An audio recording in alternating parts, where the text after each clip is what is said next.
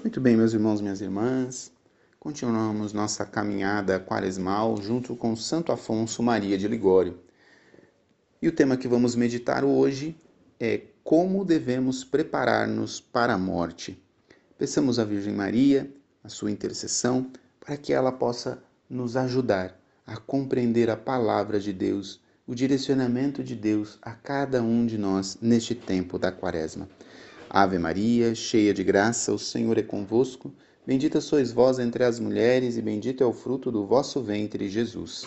Santa Maria, Mãe de Deus, rogai por nós, pecadores, agora e na hora da nossa morte. Amém. Em nome do Pai, do Filho e do Espírito Santo. Amém. Vamos à nossa meditação.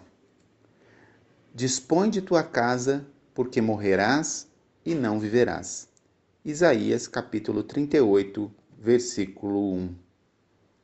A experiência prova que morrem felizmente os que, no último momento, estão já mortos para o mundo, isto é, desligados dos bens de que nos deve separar a morte. É, pois, preciso que desde já aceitemos a privação dos bens, a separação dos parentes e de todas as coisas da terra lembrando-nos que, se não o fizermos voluntariamente agora, necessariamente teremos de o fazer na morte, mas com risco da salvação eterna. Quem ainda não escolheu um estado de vida, tome aquele que houvera querido escolher na hora da morte. Diz Santo Ambrósio que morrem felizmente os que, no tempo de sua morte, estão já mortos para o mundo, isto é, desligados daqueles bens de que forçosamente os deve separar a morte. Mister, pois, se torna que desde já aceitemos as privações dos bens, a separação dos parentes de todas as coisas da terra. Se não fizermos isto voluntariamente durante a vida, seremos forçados a fazê-lo na morte, mas então com extrema dor e com risco da salvação eterna. A este propósito, observa Santo Agostinho que para morrer em paz é vantajosíssimo pormos em ordem durante a vida os negócios temporais, fazendo desde já a disposição dos bens que é preciso deixar, a fim de não termos de nos ocupar então senão da nossa união com Deus. Naquela hora, convém que só se fale em Deus e no paraíso. Os últimos momentos da vida são demasiadamente preciosos para serem desperdiçados em pensamentos terrestres. É na morte que se acaba a coroa dos escolhidos. Porque é então que se recolhe a maior soma de merecimentos, aceitando os sofrimentos e a morte com resignação e amor.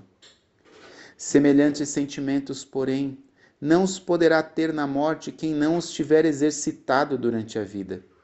Com este fim, pessoas devotas têm por hábito renovarem todos os meses a protestação da boa morte com os atos cristãos de fé esperança e caridade, com a confissão e comunhão, como se já estivessem no leito de morte, próximas a saírem deste mundo.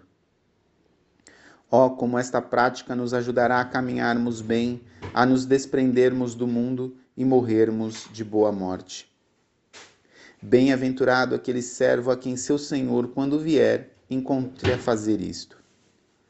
Quem espera toda hora a morte, ainda que esta venha subitamente, não pode deixar de morrer bem. Ao contrário, o que se não, o que se não faz na vida é dificílimo fazê-lo na morte. A grande serva de Deus, irmã Catarina de Santo Alberto, da ordem de Santa Teresa, estando para morrer, gemia e dizia: Minhas irmãs, não é o medo da morte que me faz gemer, porque há 25 anos que a estou esperando. Gemo por ver tantas pessoas iludidas que vivem no pecado e esperam para se reconciliarem com Deus à hora da morte, em que eu, com dificuldade, posso pronunciar o nome de Jesus. Examina-te, meu irmão, e vê se tens o coração apegado a alguma coisa terrestre, a alguma pessoa, a algum posto, a alguma casa, a alguma riqueza, a alguma sociedade, a alguns divertimentos e lembra-te que não és eterno. Tudo terás de deixar um dia, e talvez em breve. Por que queres então ficar agarrado a esses objetos com risco de morreres cheio de inquietações? Oferece desde já tudo a Deus, estando disposto a privar-se de tudo quando lhe agradar. Se não tens ainda escolhido o estado de vida, toma o que na hora da morte quiseras ter escolhido e que te deixará morrer mais contente. Se já o escolheste, faze agora o que então quiseras ter feito no teu estado. Faze como se cada dia fosse o último de tua vida e cada ação a última que praticas.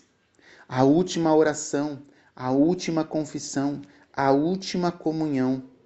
Imagina numa palavra cada hora que já estás no leito de morte, ouvindo a intimação, parte deste mundo.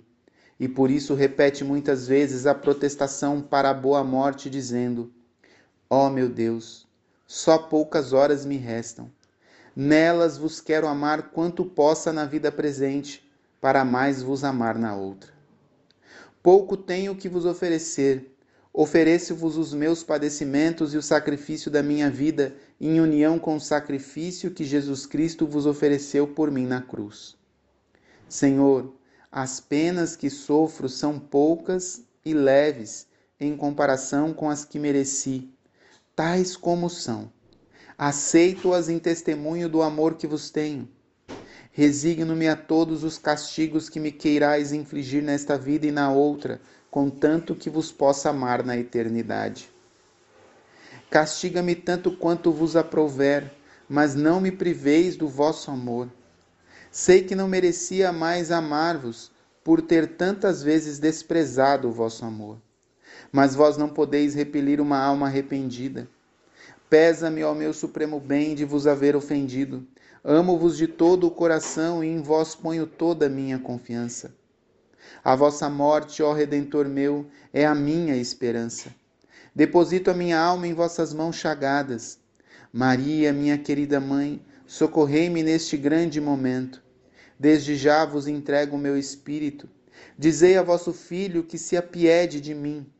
A vós me recomendo, livrai-me do inferno que possamos, por intercessão da Virgem Maria, recordar neste dia e nos preparar bem para o dia de nossa morte.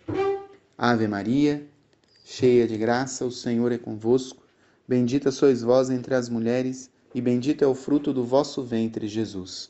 Santa Maria, Mãe de Deus, rogai por nós, pecadores, agora e na hora da nossa morte. Amém. Deus abençoe você. Em nome do Pai, do Filho e do Espírito Santo. Amém.